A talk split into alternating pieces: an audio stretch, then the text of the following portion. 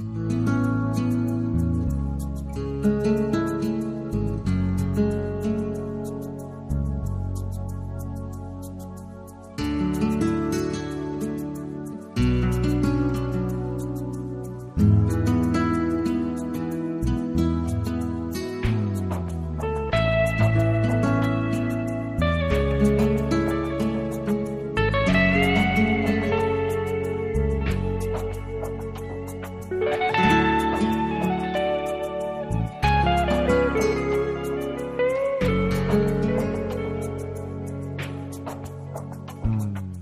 la sección Misión y Moral, Ciencia y Conciencia, con Carmen Mateu.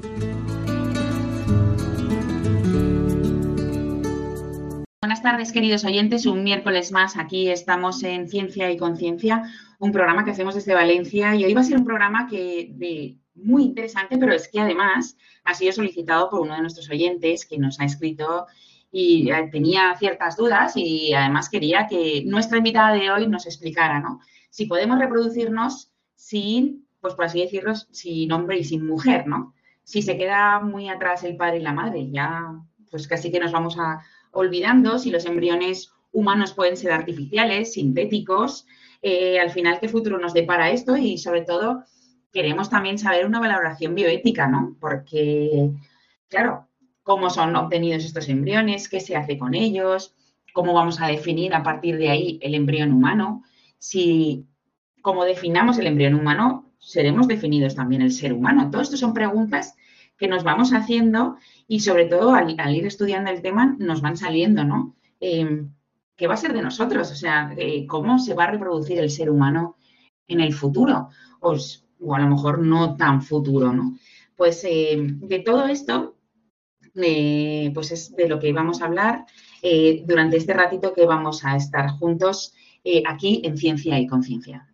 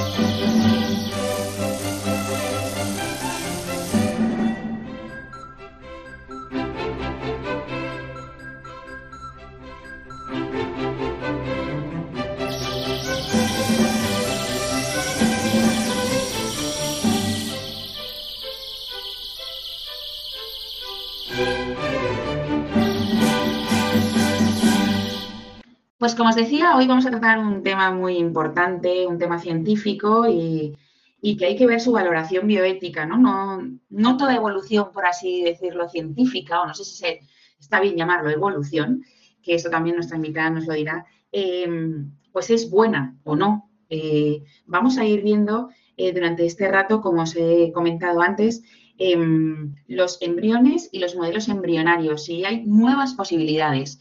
Eh, si va a haber embriones artificiales, sintéticos, si de ahí saldrá un ser humano. O, bueno, vamos a ir viéndolo poco a poco, ¿no? Y mm, hoy tenemos con nosotros a la doctora en bioética por la Universidad Católica de Valencia, eh, Lucía Gómez Tatay. Buenas tardes, Lucía. Buenas tardes. Ella también es profesora también, ¿no? De varios grados eh, de la Universidad Católica de, de, Valencia. Y no sé si empezar a preguntarte eh, ¿existen los embriones humanos sintéticos? Bueno, eh, a día de hoy todavía no, podemos decir que existan porque no se ha conseguido todavía realizar o generar eh, entidades que funcionen como un embrión, que sean viables, que tengan todas sus partes. Pero sí que es verdad que el campo está avanzando rapidísimamente. Cada mes aparecen nuevos avances y bueno, quizás eh, ahora estamos diciendo que no, pero el mes que viene diríamos que sí, ¿no? Porque em, hace en junio en diversos medios de comunicación eh, anunciaron que dos grupos de investigación ya habían conseguido algo muy similar a, un embrión humano de manera artificial, digamos. Luego explicaremos un poco esto. Pero esos, esas dos investigaciones aún no se han publicado en medios científicos. Entonces, bueno, estamos a la espera de que se publiquen para ver realmente qué, es lo que se ha conseguido. Y pues como digo, igual si repetimos esta, este programa en un mes, mm, estamos hablando ya de que sí que existen estos embriones. Y, mm, por ejemplo, eh, si no se han publicado, ¿se sabe por qué? ¿O porque no se les acepta? ¿O porque están buscando o porque llevan unos trámites de corrección? Sí, exacto. No se han publicado en revistas científicas porque eh, el proceso de publicación, pues exactamente es largo desde que se envía un artículo a publicar hasta que si la revista lo acepta, si no lo acepta hay que enviarlo a otra y si lo acepta normalmente es con correcciones que hay que hacer. Entonces lleva un tiempo, lleva un tiempo. Y, lo que se ha publicado es en los medios de comunicación, digamos, divulgativos, ¿no? En las noticias, que, diríamos. Pero en una revista científica donde podamos leer los detalles del experimento, todavía no, no lo tenemos disponible. Claro, los medios de comunicación, por así decirlo, y entiéndanme, entrecomillado, son más morbosos, ¿no? Y esto llama mucho la atención, ¿no? Tendrían tener embriones humanos sintéticos.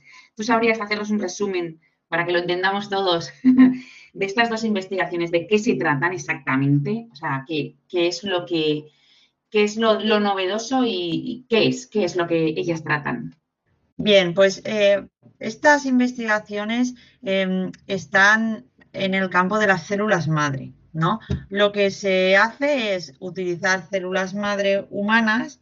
En estos dos casos en concreto han utilizado células madre embrionarias procedentes de embriones naturales, digamos. Y em, esas células madre se utilizan in vitro para dirigir la formación de embriones, ¿no? Por eso se denominan sintéticos. No es porque lleven eh, material artificial, ¿no? O sea, realmente el material es natural, son células madre, pero se denominan sintéticos por lo artificial de, su origen, ¿no? Porque se, derivan en el laboratorio in vitro a partir de células madre. Y eh, también otra forma de llamarlos es embrioides o modelos embrionarios. Eh, aparecen con los tres términos em, en los medios. Entonces, eh, se dirige, se obliga, digamos, a esas células madre a formar un embrión. Lo que pasa es que de momento lo que se forma son como partes del embrión, ¿no? para poder estudiar pues, el comportamiento tal eh, in vitro. Pero claro, esas partes cada vez son mm, más perfectas, de manera que cada vez se parecen más a un embrión en sí que solo a una partecita ¿no? del embrión. Y ese es el problema, porque aunque como modelo de experimentación es mejor si es más perfecto, si se pasa de perfecto, al final estamos ante un embrión, ¿no? Obtenido de forma artificial, pero ya es un embrión. Entonces ya no sería ético investigar con él. No sé si, si crees que se puede entender de esta manera. Sí, sí, se entiende. la cuestión es que yo lo que entiendo es que si han salido solo partes, por ejemplo, se puede, por ejemplo, un cerebro, ¿no? Entonces, estudiar cómo funciona el cerebro o no lo sé, o funciones del cerebro, o un corazón, piernas. ¿Es esto lo que has querido decir? Eh, no exactamente, porque cuando hablamos de un embrión tan temprano, eh, serían los primeros días de la vida del embrión, todavía no, no podemos distinguir esas estructuras tan eh, diferenciadas, ¿no?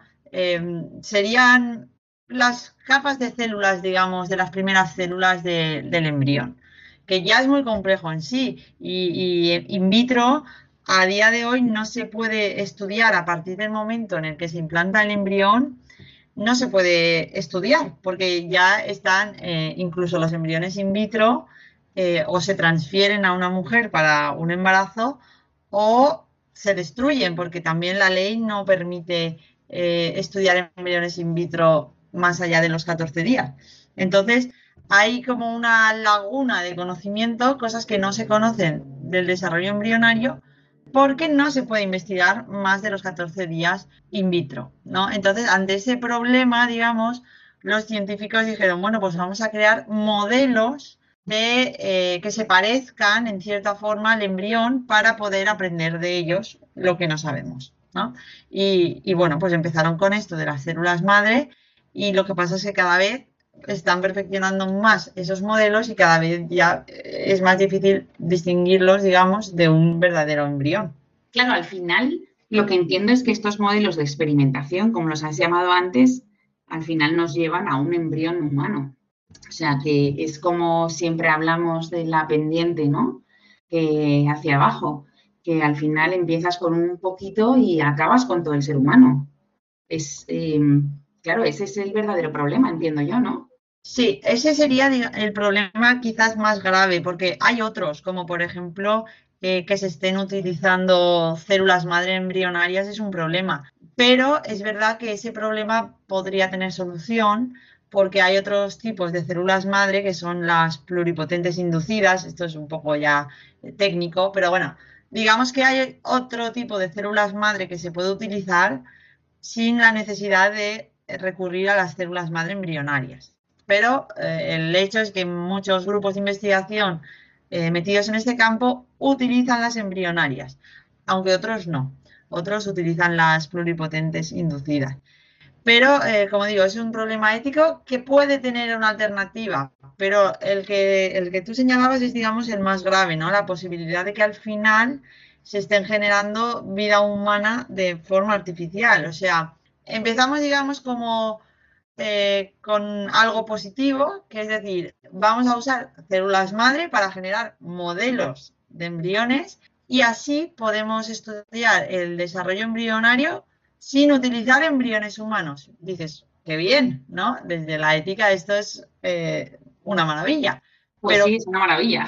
Claro, pero ¿qué pasa? Que si siguen perfeccionando y perfeccionando esos modelos, pues llega al punto de estas dos investigaciones eh, últimas en el que eh, ya no está sirviendo de nada porque lo estamos haciendo casi peor, ¿no? O sea, eh, vale, vamos a usar modelos para no usar embriones humanos, pero al final esos modelos se convierten en embriones humanos y eh, además generados de forma artificial, ¿no? De manera que ya se pueden generar o se podrían generar embriones humanos sin, sin los gametos, sin óvulos y sin espermatozoides, sino a partir de células madre. Entonces sí, es, este sería el, problema más grave. Pero em, entiendo que em, el hacer estos modelos de experimentación, ¿no? Esto se hace por eh, búsqueda, entiendo, de curación de enfermedades.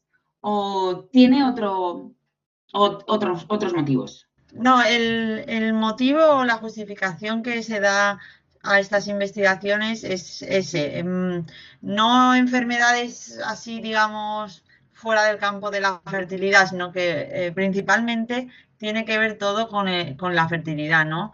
Por ejemplo, pues para ver, para aprender qué tipo de problemas durante el desarrollo embrionario puede causar, por ejemplo, los abortos de repetición, ¿no? Eh, sabemos que la mayoría de abortos espontáneos se dan al principio de la gestación y muchísimas veces no se conoce la causa. Entonces dicen, bueno, estudiando el desarrollo embrionario podemos ver qué pasa, por qué muchos embriones no progresan al principio de su desarrollo. Entonces, em, la justificación básicamente va por ahí, aprender del desarrollo embrionario temprano para poder utilizar ese conocimiento eh, ante problemas de, de fertilidad, ¿no? Sobre todo eso. Aunque eh, está la otra cara de la moneda. Eh, todo ese conocimiento sobre el, desarrollo temprano de un embrión también va a permitir generar nuevos eh, anticonceptivos o nuevos medicamentos abortivos también. O sea que están, digamos, las dos caras de la moneda. Claro, parece que todo tenga una cara y una cruz, ¿no? Porque el principio me pareció muy interesante, la verdad el saber por qué eh, hay algunos embriones que no prosperan ¿no? en el comienzo, eh, en el comienzo de, su reproducción. Eso me parece, pero claro, si de ahí ya pasamos a todo lo demás, es cuando ya, entre comillas, pervertimos ¿no? el, el hecho en sí, pervertimos ese modelo de experimentación, por así decirlo. Exactamente, sí. Desde el principio de estas investigaciones ya ya se advertía de estos riesgos éticos, ¿no? Porque, claro, siempre estas investigaciones que, que pueden llevar a problemas eh, bioéticos, digamos, tan graves, siempre se justifican eh, con fines, pues, mm, muy positivos, ¿no? Y, relacionados normalmente con la medicina y con los problemas de la gente. Pero claro, hay que, hay que establecer límites, porque si no, es que en este caso ha sido todo rapidísimo. O sea, las investigaciones, vamos, se han desarrollado de una manera vertiginosa y, ya te digo, mes a mes van saliendo nuevos avances. Eh, es, increíble, la verdad. Estos, eh, estas investigaciones que se están llevando a cabo no se llevan en España, ¿verdad? ¿O, sí que son grupos españoles? Yo tengo entendido que en España, en territorio español, no se está llevando a cabo, pero sí que hay españoles involucrados en este tipo de investigaciones. Pero a, que yo tenga entendido, no, no están trabajando en, España. Había un, investigador de, Barcelona que estaba en un grupo importante que trabajaba en esto y ahora han publicado el otro día, lo publicaron hace nada, un, eh, en el 17 de agosto, un artículo en la revista Cell, que es una revista muy importante, científica, un artículo en el que proponen un marco para definir los modelos embrionarios, ¿no? Y ahí hay un investigador eh, español, que es Nicolás Ribrón, de Barcelona. Y bueno, pero que yo sepa, en España, en el territorio, no se está llevando a cabo. Mm, luego ya, eh, eh, como sabéis, este, este, programa de Ciencia y Conciencia tiene tres partes. La última parte yo sí que me gustaría que hicieras una valoración bioética, ¿no? Para ir viendo, me gustaría que durante esta parte y la siguiente viéramos pues las investigaciones, en qué constan, qué significan unos modelos embrionarios u otros, qué posibilidades tenemos y que luego nos hagas una buena valoración ¿no? bioética, porque hay veces que al final la vida nos va llevando y no, llegamos, por así decirlo, el ciudadano de a pie, eh, el consumidor de noticias, eh, no le da tiempo a saber de todo y esto ya es una buena experimentación y una buena formación, ¿no?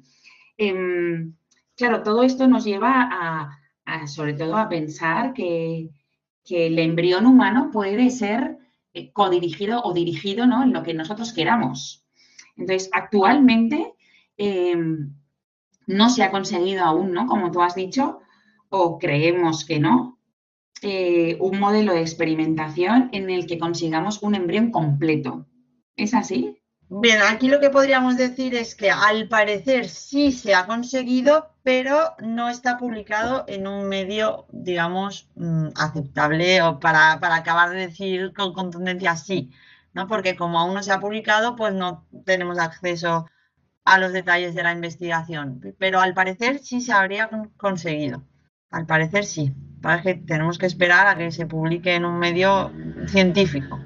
Una vez conseguido este, este embrión, vamos a hablar de forma hipotética, ¿no? Si se consiguiera este, este embrión, ¿a este embrión eh, se le llegaría a desarrollar durante los nueve meses? ¿O simplemente se usa, entre comillas, ¿no? Se usaría para la investigación y luego se destruiría. Bueno, en principio eh, se usarían para investigación, ¿no? O sea, eh, a día de hoy mm, es impensable pensar, o sea, plantear el poder implantarlos en una mujer, ¿no? Primero por los riesgos eh, médicos, porque aún se desconoce mucho como para iniciar una gestación con estos embriones o embrioides o modelos embrionarios, eh, pero también a nivel legal esto no estaría permitido, ¿vale? Implantarlos. Usarlos en reproducción no, a día de hoy no es una opción. Lo que pasa es que eh, quizás en el futuro sí que sea así. ¿Por qué? Porque, como comentaba eh, antes, se ha publicado ahora en agosto un artículo de, investigadores, digamos, prominentes en este campo de investigación, en el que mm, plantean la problemática de cómo definir a estos modelos, ¿no? Ellos lo plantean de una forma, digamos, mm, muy positiva. Dicen, mm, estamos generando modelos embrionarios que cada vez se parecen más a un embrión entonces hay que darles una, cobertura legal. Hay que dar una definición exacta para que no se dé el caso de que tengamos un embrión sintético, pero embrión, eh, y que lo estemos utilizando de forma abusiva en investigación, ¿no? No sé si se entiende lo que quiero decir. Si al final se genera un embrión sintético, habrá que darle una protección legal similar o igual a la que tiene un embrión. Ellos dicen, lo importante no es el origen, no es cómo se haya generado ese embrión, sino si es un embrión o no lo es, ¿no? Y para protegerlos, digamos, legalmente. Entonces, en ese sentido dices, bueno, muy bien, aunque la protección legal que ellos plantean no es la que plantearíamos nosotros, ¿no? Porque nosotros diríamos, no se puede investigar con un embrión humano, no se puede generar in vitro. Ellos no piensan así, piensan que sí se debe investigar con ellos, con ciertos límites, bueno, pero quieren darle cierta protección a los embriones sintéticos mm, si llegan a ser embriones, ¿no? Y entonces dicen, hay que dar una definición del embrión que pueda cubrir estos nuevos modelos embrionarios para que si en el futuro llegan a ser embriones, pues no hagamos con, con ellos lo que nos dé la gana. Pero ¿qué pasa? Que esto también es un arma de doble filo, porque eh, si se llegan a reconocer estos embriones sintéticos como embriones, ¿no? Entonces, probablemente se pueda dar el paso a decir, cuando la seguridad estuviera clara y todo, de decir, bueno, si son embriones, ¿por qué no los vamos a poder implantar? ¿Por qué no los vamos a poder usar en reproducción? Si es seguro hacerlo en el futuro, ¿no? Entonces, esto es una cuestión que los propios autores reconocen. O sea, una vez los, los admitamos como embriones, eh, pues sí, por un lado los protegeremos hasta cierto punto y por otro lado podrán ser implantados en una, en una mujer para gestación, ¿no?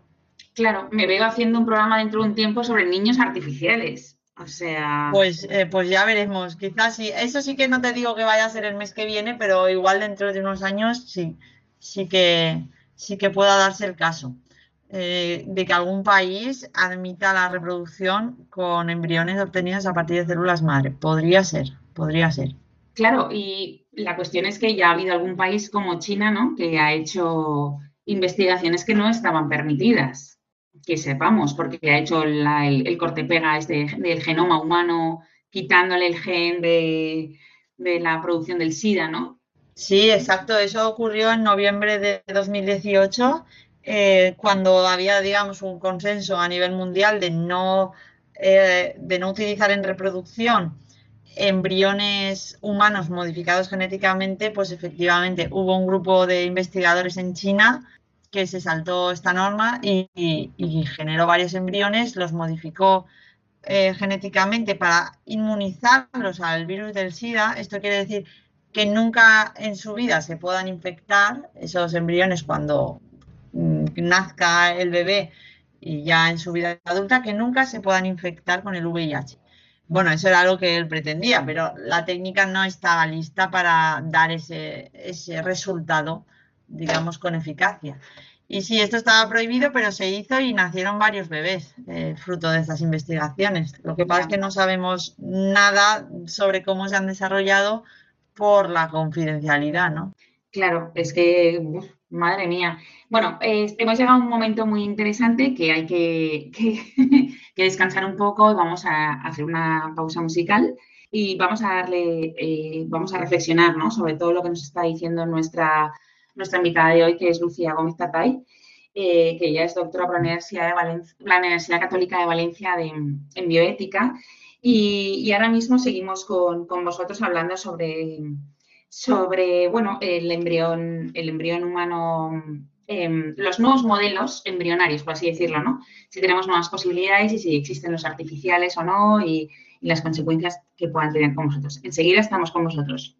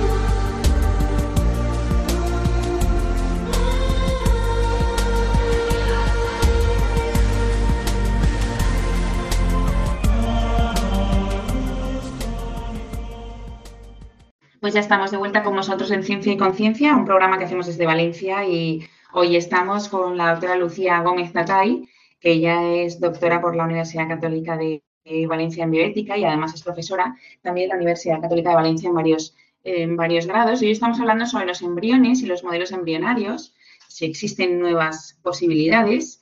Eh, estamos hablando de los modelos de experimentación en células madre embrionarias, bueno, de embriones humanos sintéticos, los límites. Y mm, hemos llegado a un punto, era muy interesante lo de si al final pues habrían niños artificiales, ¿no? Pero bueno, luego iremos hablando más de ellos porque en la tercera parte del programa haremos como la, bueno, nuestra invitada nos hará una valoración bioética general y total de estos temas pero ella también ha comentado el tema de la creación de los embriones artificiales, que el último estudio que han publicado hace nada em, planteaba una definición, ¿no? que era necesaria la definición para ver si tenían los mismos derechos o no. ¿no? Em, y que por aquí hay bastante polémica. Dinos esto, Lucía. Sí, exacto. Se, publicó el otro día y bueno, pues en, el campo de la bioética se ha generado cierta controversia ante, ante la definición que ellos proponen, ¿no? Entonces, ellos no están queriendo definir al embrión sintético, sino dar una definición general de lo que es un embrión humano para eh, después ver si esos modelos entran dentro de esa definición. Y en el momento en que entren dentro de la definición, protegerlos hasta cierto punto, ¿no? De la forma en la que se protege hoy en día eh, al embrión, que ya sabemos que no, que no es la adecuada. Pero bueno, darle cierta protección legal es lo que ellos plantean. Entonces, la, definición que ellos dan textualmente eh, sería esta, ¿no? Eh, un embrión humano sería, definen, un grupo de células humanas sustentadas por elementos que cumplen funciones extraembrionarias y uterinas y que combinadas tienen el potencial de formar un feto. Entonces, eh, está muy bien lo que decíamos antes de que, de que no se van a fijar en el origen, no van a definir el embrión como el producto de la fecundación entre el, el, óvulo y el espermatozoide, porque hoy en día ya no es solo eso por ejemplo, el, procedimiento de clonación ya hace muchos años que permite generar embriones humanos por una, de una forma distinta, ¿no? Sin utilizar eh, espermatozoides, aunque sí se utilizan óvulos. Entonces, eh, ya no podemos ceñirnos a lo que sería la fecundación natural, porque hay otra, otros medios. Entonces, eh, por esa parte está muy bien, porque la definición no, no incluye el origen. Lo que nos preocupa es que incluya en, la definición la necesidad de que haya esas estructuras extraembrionarias, como puede ser el útero, para eh, considerarlo un embrión, ¿no? O sea, ellos por qué dicen esto, por qué hacen referencia a esas estructuras extraembrionarias. Bueno, porque eh, si esas estructuras no aparecen, eh, el embrión no es viable, no tiene digamos, no, es que no sea viable, sino que no puede cumplir ese potencial de desarrollarse hasta la etapa de, feto, ¿no? Porque le faltaría el sustento necesario. Entonces, a nosotros nos preocupa que se incluya eh, eso en la definición. No solo nos preocupa, sino que no estamos de acuerdo en, incluir lo extraembrionario en la definición de lo que es un embrión, ¿no? Porque si, si ahora cogemos eh, un, embrión implantado en el útero de una mujer y se extrae, eh, mientras aún sigue vivo ya no es un embrión por el hecho de que no va a poder cumplir su potencial, que quiere decir que por el hecho de que va a morir, pues no nos parece que deje de ser un embrión, ¿no? Entonces, eh, no nos gusta esta definición, por eso no estamos de acuerdo con la necesidad de considerar las estructuras de sustento necesarias para su desarrollo y además, eh, nos parece que esto tiene un peligro, ¿no? El aceptar esta definición. Y es que eh, mientras que se plantea, digamos, dando la imagen de que es para dar cierta protección al embrión artificial, lo que vemos es que esta, esta definición puede derivar en lo contrario, que es restarle protección al embrión natural. ¿Por qué digo esto? Natural obtenido por fecundación in vitro. Pero bueno, porque, porque si es obtenido por fecundación, digamos, normal, eh, estaría dentro del cuerpo de la mujer y no, no se le puede hacer nada. Pero bueno, a ver si esto eh, lo puedo explicar de forma, de forma sencilla. Si aceptamos esa definición que considera eh, las estructuras uterinas para, o sea, que el embrión tiene que estar en el útero a partir de cierto momento para considerarse un embrión, pues esto puede llevar a que embriones in vitro, más allá de los 14 días, más allá del momento de la implantación, podrían eh, llegar a considerarse no embriones, cuando sí que lo serían, ¿no? Por el hecho de no tener esas estructuras uterinas o no estar conectados a las estructuras uterinas. Entonces nos parece que esta definición no solo no es correcta eh, en el sentido de que el embrión es lo que es independientemente de que esté conectado al útero o lo que sea, sino que además tiene el riesgo de eso, que una vez aceptada pueda llevar a, considerar que embriones obtenidos por medio de fecundación in vitro no se consideren dentro de la definición y entonces eh, pierdan eh, el poco, la poca protección legal que, tienen. No sé si se ha entendido, Carmen. Sí, la verdad que sí, pero hay una pregunta que tengo y es ese miedo que vosotros tenéis en el embrión humano in vitro, una vez haya perdido, o sea, que aparte de los 14 días, ¿no? Que podría ser eh, no embrión a partir de los 14 días. Eso significa que a partir de esos 14 días sí que se podría investigar y hacer lo que se quiera. Entiendo. Exacto, exacto. Esa es la cuestión. Eh, además que eh, esto es un miedo también fundado eh, porque hay algunas publicaciones en los últimos años de investigadores que trabajan en embriología, pues haciendo presión para que se elimine la norma de los 14 días, ¿no? Hay cada vez más presión desde el ámbito científico para eliminar esta norma legal, esta norma que, que, dice que no se puede investigar con embriones humanos más allá de los 14 días pues cada vez hay más presión para intentar ampliar ese plazo. Ahora que, ahora que hay medios técnicos para hacerlo, porque antes nadie se quejaba porque técnicamente no se podía, ¿no? O sea, no, no se conseguía que los embriones prosperaran más. Pero ahora que sí que se puede, que ya se ha hecho con embriones de mono, pues hay cada vez más presión para que se permita eh, hacerlo con embriones humanos una pregunta que también me, hacía era, antes que has estado comentando em, el tema de la reproducción, que ahora ya no se necesita la unión de óvulo y espermatozoide, ¿no? O sea, ahora ya, em, ya se puede reproducir uno sin... Eh, es cierto que ahora también, yo creo que viniste una vez, hace un tiempo, a explicarnos que ya se podía hacer la reproducción humana con dos óvulos, ¿puede ser? Sí, esto eh, lo hemos comentado eh, yo creo que también en un programa. Se ha conseguido eh, tanto la reproducción que se llama bimaterna como bipaterna, es decir, de dos madres o de dos padres. Esto ya se ha conseguido en ratones. Em, en seres humanos no se ha hecho, que yo sepa, ni se ha intentado, ¿no? Pero en ratones sí que se ha conseguido ya generar crías a partir de dos madres o a partir de dos padres. Y además eran crías viables, ¿no? Y fértiles, que después ellas se podían reproducir, ¿no? Podían tener... Sí, sí, sí. Esto se ha conseguido en ratones. Bueno, es, nuestro futuro, ¿no? También. Y otra de las preguntas que yo creo también sean los oyentes, cuando en la definición de embrión humano, eh, lo de las, em, los elementos extraembrionarios, entiendo yo que si el grupo de células humanas sustentadas ¿no? por elementos extraembrionarios, esto puede ser que, dada la fecundación, bueno, la fecundación no, este grupo de células se transporten como a un, eh, diría yo, un útero artificial, ¿no?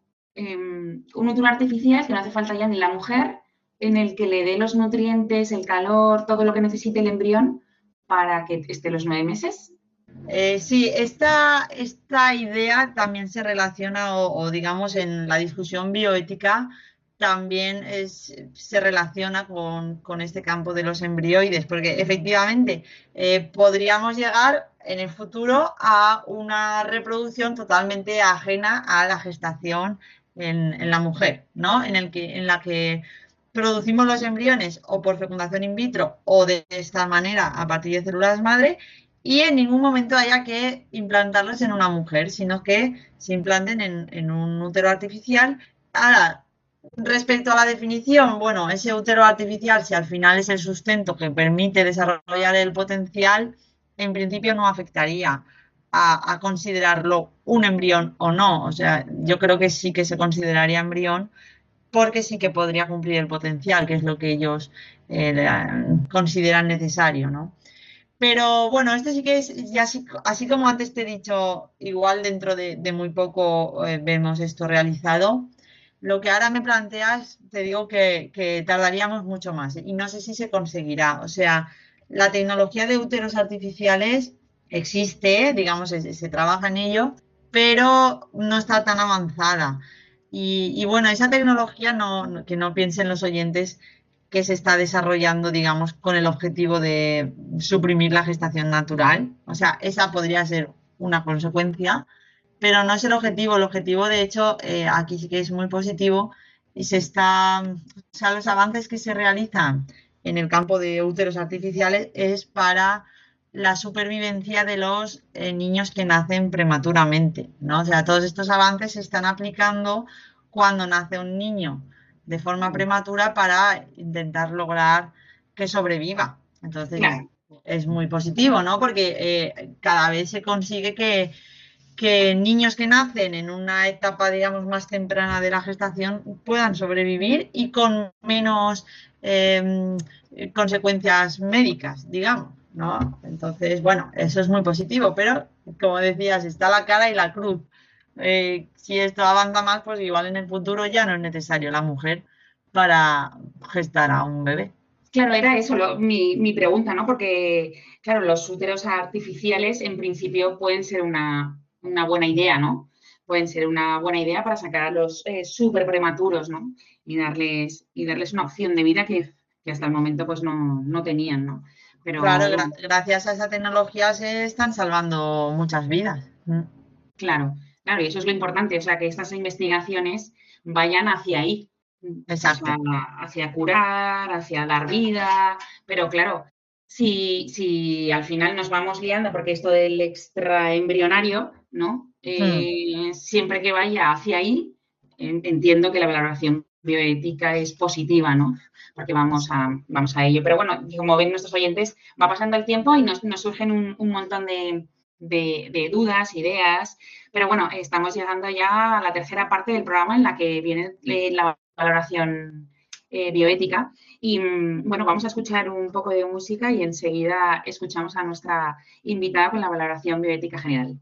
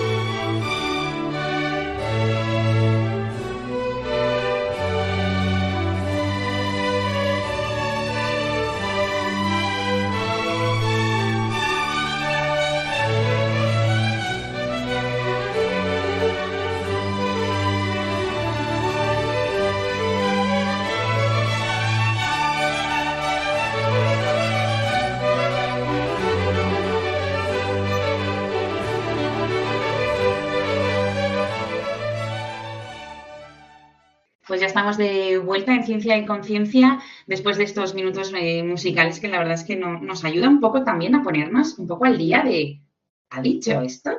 ¿Ha, dicho lo de úteros artificiales? Eh, no sé si eran niños artificiales, em, los, los elementos extraembrionarios, ¿no? Que hay una nueva definición de embrión humano.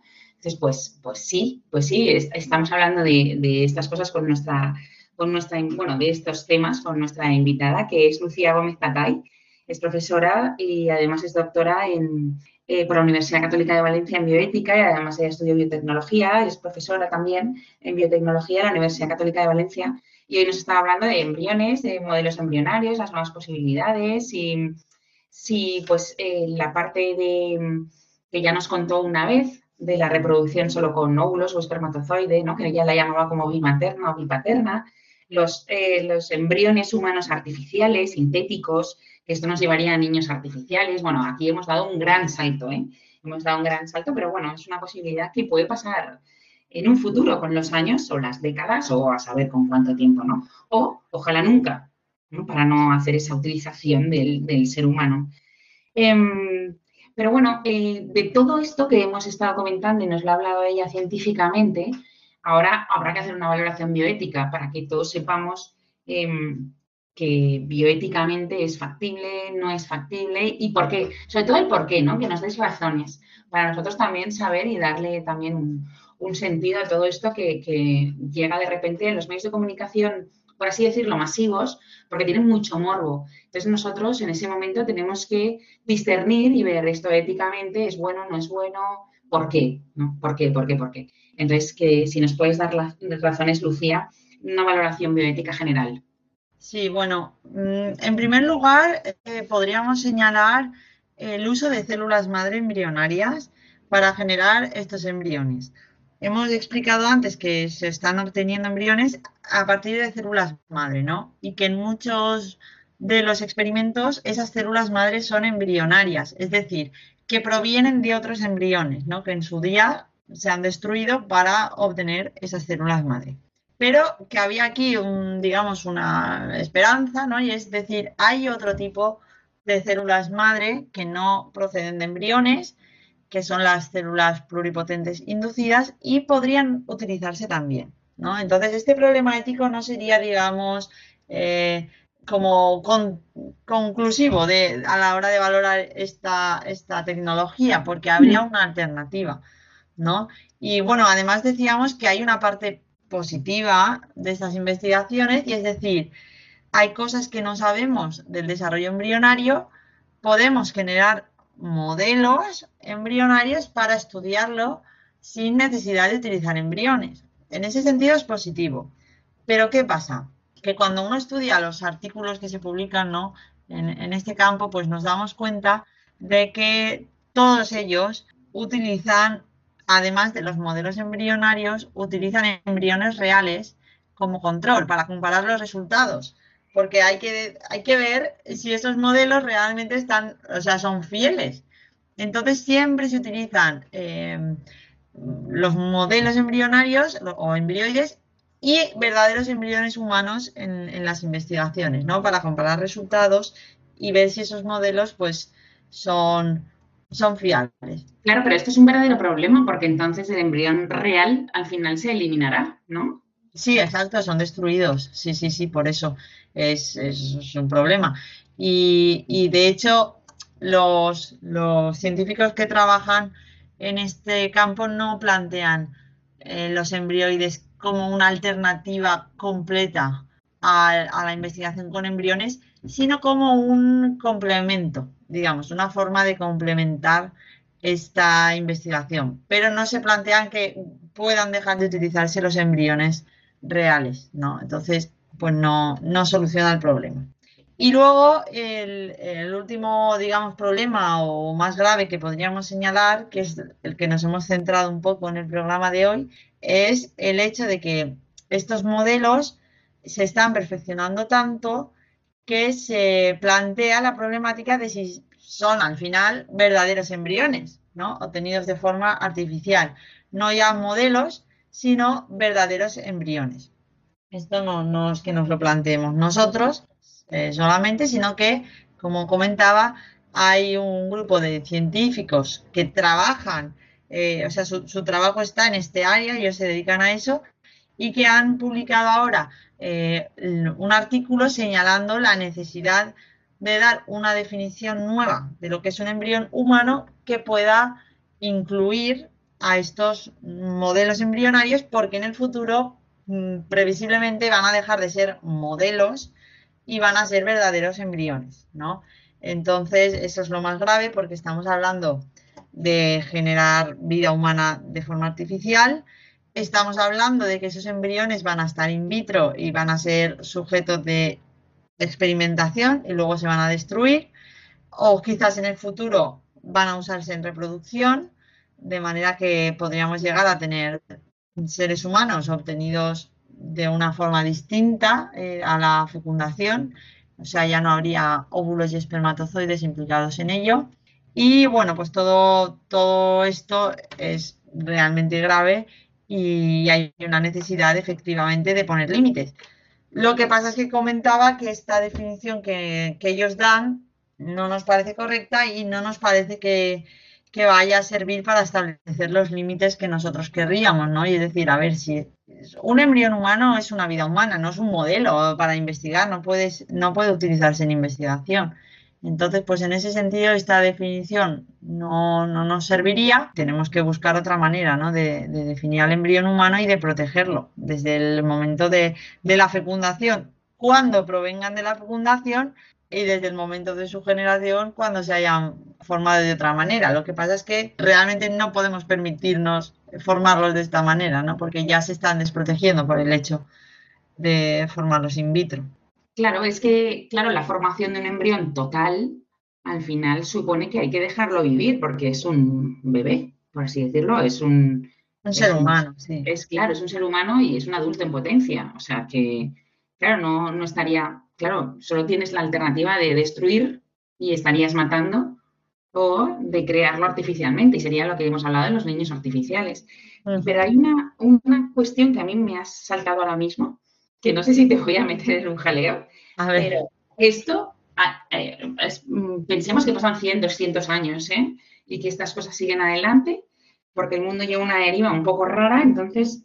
Em, esto sería, esto es un gran salto, ¿eh? lo que voy a plantear a los oyentes.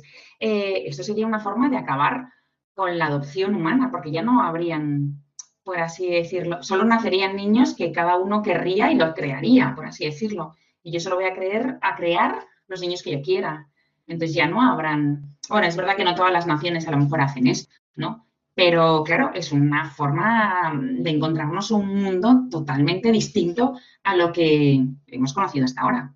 Sí, estos temores ya, ya se vienen planteando desde hace tiempo, ¿eh? no, solo con, esta tecnología, sino con otra que ya creo que también hemos comentado en algún programa de la gametogénesis in vitro, que es, eh, también está avanzando mucho, es la posibilidad de generar óvulos y espermatozoides también a partir de células madre, ¿no? Y luego esos óvulos y espermatozoides se pueden usar en fecundación. Entonces, lo que vemos es que cada vez parece más factible eh, que, que la vida humana se va a poder generar en el laboratorio y, el sexo ya no va a ser necesario ¿no? para, la reproducción. Si esto lo unimos a lo que comentábamos antes de los, del avance en los úteros artificiales, pues sí, se plantea que en el futuro mm, haya un escenario en el que se pueda generar vida humana eh, sin necesidad de sexo y sin necesidad de gestación, o sea, de manera sustentada eh, totalmente de forma artificial. Podría llegar a ser. Pues la verdad es que, claro, es que si nos ponemos a pensar, nos ponemos a pensar, a pensar, a pensar, al final vale más la pena a veces parar un poco. Pero bueno, eh, la verdad es que con todo lo que no, nos has contado, el tema de la investigación, por así decirlo, científica, en, reproducción eh, es básica y hay que estar como, muy alerta, ¿no? Y mm, no sé si hay muchos más grupos de investigación como los vuestros en el que se opone o que se oponen a, este tipo, a estas investigaciones, o por lo menos sí que quieren una valoración bioética mm, mejor o por lo menos existente, ¿no? De, otros grupos en los que la valoración bioética pues no existe. Eh, espero que me digas que no sois los únicos aquí, ¿no? por así decirlo, en esta defensa. No, no somos los únicos, pero sí que lamentablemente nuestra visión no es, la más extendida eh, y bueno, también es verdad que mm, se limita un poco a, lo que es la bioética católica, eh, es un poco la que está más en contra de, estas cosas, ¿no? La verdad es que cada vez eh, se tiene menos en cuenta la dignidad humana, de hecho, a mí me llamó mucho la atención en el artículo que hemos comentado de la definición del embrión, eh, no se, ya directamente no se hace referencia al concepto de dignidad humana. Es que no, se menciona en ninguna parte, ¿no? Ellos están eh, tratando de encontrar una definición del embrión tal, pero ya esa idea de la dignidad humana eh, como concepto o como término es que ni se menciona ni se toca en ningún, ninguna parte, ¿no? De este, de este artículo. Entonces, pues claro, desde el momento en el que esa idea se omite, pues es que ya no podemos entrar en conversación ¿no? con, con ellos porque utilizamos términos diferentes. Claro, claro, si ellos ya no están pensando ya en la dignidad mm. Eh, humana, ya es difícil entrar en, razón o, o, entrar a hablar, ¿no? Claro. Porque eso ya, ellos ya lo dan por, ya han pasado por encima. Exacto. Por eso eh, lo que se están planteando no es investigar o no con los embriones. Ellos dan por hecho que se puede investigar con embriones humanos. Lo que quieren, bueno, pues a partir de cierta etapa que muestra ciertas características, habrá que ser más cuidadoso. Eso es lo máximo que, se plantea. Mm.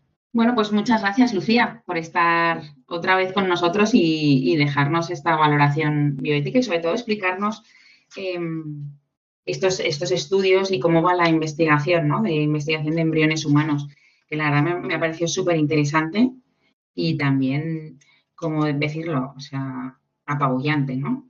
Porque mm. parece que esto va muy rápido y la verdad es que los ciudadanos de a pie no, sabemos mucho de lo que, de lo que va pasando, por eso nos eh, te damos muchas gracias por, eh, por estar aquí y contarnos cada cierto tiempo, ¿no? Em, sí que te pediría que si estos estudios van evolucionando y sobre todo la, definición de embrión humano va evolucionando, sí que nos lo digas, ¿no? Y te invitamos de nuevo para que, para que nos cuentes y que nuestros oyentes estén formados en, esto. Y sobre todo, hay una cosa que te quiero dar las gracias y claro, evidentemente voy a decirlo y espero que no te moleste, que acaba de ser mamá por cuarta vez. Entonces, nada, que muchas enhorabuenas, cuatro enhorabuenas más. Y, y nada, espero que todo te vaya fenomenal con todos los que tienes en casa. y bueno, pues, que hayas hecho el hueco, ¿no? Porque no sé si tiene un mes tu bebé. Sí, casi dos meses, casi dos meses. Ah, casi dos. Fenomenal. Bueno, como si fuera adulto. Nada, pues gracias a vosotros. Para mí, pues es un placer estar aquí. creo que, que, es un tema que, como dices, pues es necesario que la gente vaya conociendo. Es verdad que es complicado es un, tema muy técnico y bueno, espero que, se haya entendido un poquito y, nada, gracias por la enhorabuena también que me das. No, nada, nada, nada. Esta enhorabuena es de parte de todos, nada, de todo Radio María, seguro. Y nada, muchísimas gracias, muchísimas gracias a Ramón que nos ha hecho posible esta grabación también hoy. Y a todos vosotros nos, nos oímos en, en 15 días. Muchas gracias.